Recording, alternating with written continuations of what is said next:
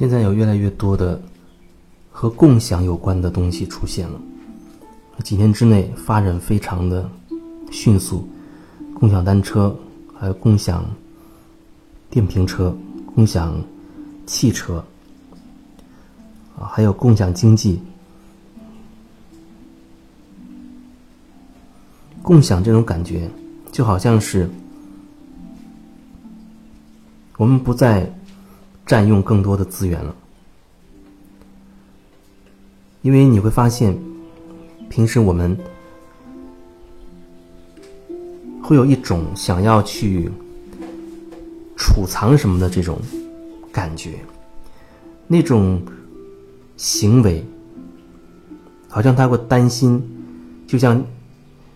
旧的时候啊，怕闹饥荒，怕吃不上饭。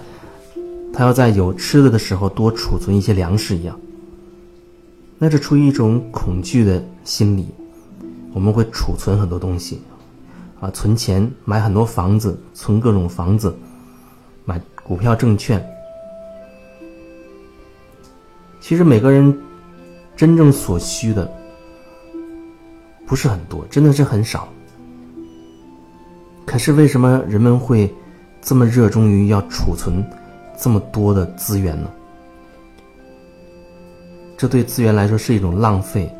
也是一种霸占。好像这个社会有时候就是以此来衡量一个人是否成功的标志，那就是你是不是占有更多的资源。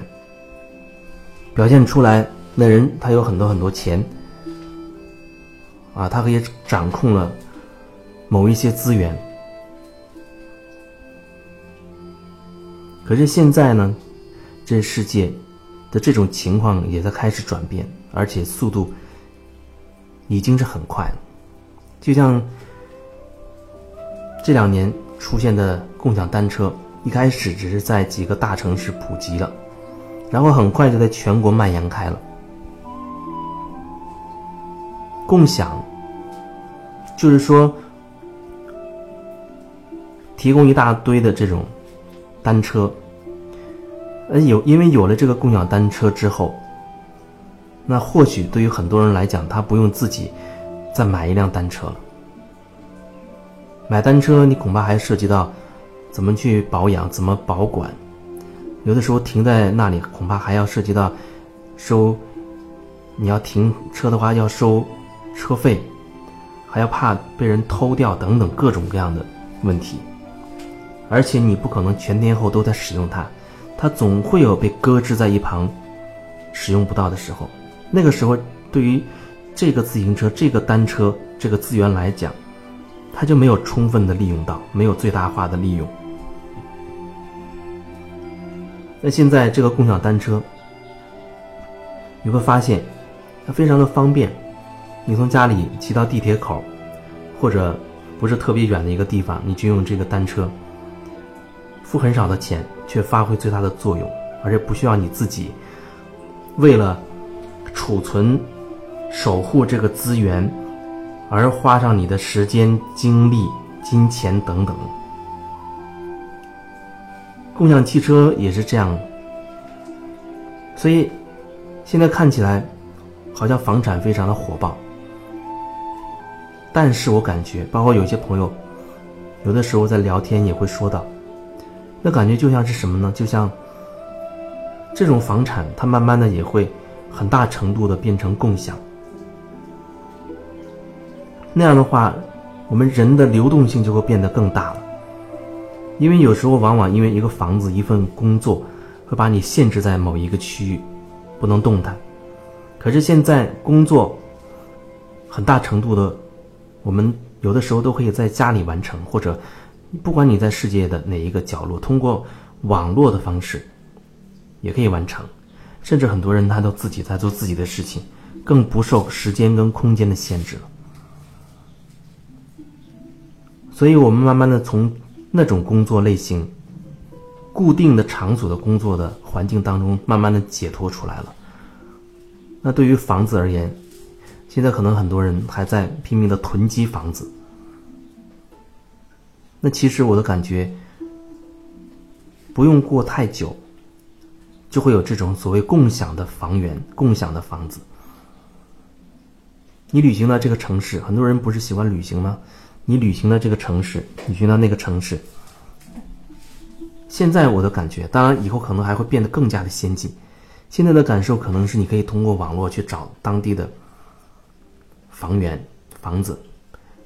就好比现在有很多啊家庭式的酒店或者是民宿也好，有点倾向于这种感觉了。但那个时候的共享比这还要更夸张、更厉害。有很多人他都不会想到要自己要去购置房产了。所以原本也不需要那么多占用那么多土地去把它盖成房子，然后大家可以不断的在流动那，你想去那个城市，你就在那个城市去使用那个房子，比如说十年或者五年、三年、两年、一年或者几个月都可以。然后你又出差或者你旅行到别的城市，你就可以在那边又有可以安顿自己的地方。那有人说那。这房子，那里面装修风格我不喜欢，会怎么会怎么办？科技非常的发达，几年之前不就出现了那种三 D 打印、三 D 立体打印，而且出现了那种三 D 的房屋，就是一次性就可以把那个房子整个打印出来，而且很很牢固，材质也没有那么沉重，那么笨重。那房子不管是拆掉还是移动都非常的方便，包括里面的装修也是可以以你喜欢的风格三 D 打印。当然，也许过阵子它会有更先进的东西会出来，比如说远距离传送，通过高维的空间直接传送，把物体先把它化解或者说分解成基本粒子。然后在另外一个地方再合成，合成最初的它的形状，所有的性质特征都不会变，甚至只会更好等等。那科技实在是太发达太快了。那么那种三 D 的方式就可以非常快速的，甚至一天之内就把你想要的风格全部给你完全的重新装修一遍，相当于你到任何一个城市住的地方都是。全新的房子，而且它会非常的环保，所以这是一种趋势。那么还会有一种叫共享社区的。现在我已经接触到有很多人他在正在筹建，甚至有人正在体验这种共享社区的这种生活方式，就是一些基本上生活的一些理念大致相同的人。比如说，他们都一起啊租租了这么一块地，一个山也好，然后呢，在这个地方开始有他们小型的生态社区，小型的这种牧场也好，种植也好。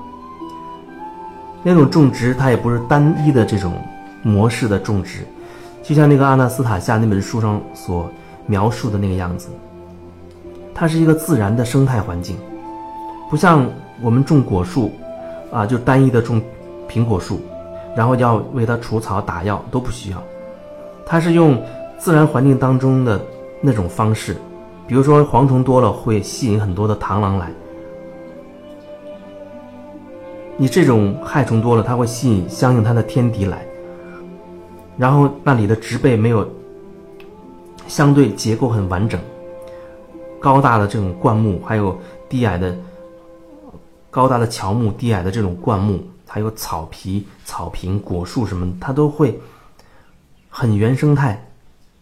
就像我们在原始森林里看到的，它绝对不会看到一种很单一的这种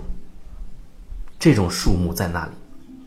它一定是非常层次、非常立体、非常丰满的，什么都有的，甚至还会有很多的啊野生的各种类型的小动物出现在那里，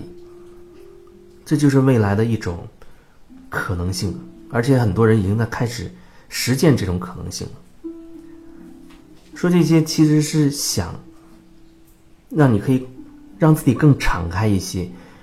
更敞开一些，去好好感受你想渴望的那种生活状态、生活方式是什么。而在那种情况之下，我们对金钱的需求会越来越少，越来越小，直至它可能真的被替代了，或者完全不需要了。就像现在有时候你可能会发现，哎，在一些地方，它不需要货币这种媒介，那可能你需要的东西直接就可以去买到拿到了，甚至那些东西那些农产品。它慢慢的也会出现一种共享，这样不会导致更多的资源被浪费掉。当然，本质上没有什么会被浪费，没有什么会被真正的浪费。浪费只是我们人以为没有被我们人类充分利用好，可能就叫浪费了。而其实，就算是那些瓜果蔬菜，好像腐烂掉了，依然它会为各种微生物提供营养，它会为土壤提供营养。变得肥沃等等，所以没有什么东西会被真正的浪费。也许你说到浪费这个词，或许我们要做的功课就是怎么样去瓦解我们对浪费的定义，让我们可以更加了解到一切都是自然而然的，一切都是自然而然的这种状态，不需要刻意的怎么怎么样。凡是会制造一些问题。让我们不舒服的都是那种刻意的，啊，故意要怎么怎么样的才会发发生一连串的连锁反应。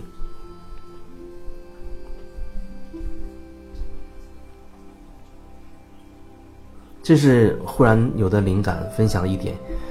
关于共享，包括以后我们探索的空间会越来越广泛，会有共享飞机，甚至共享飞碟，供我们去更遥远的地方。也许那，很快就会到来吧。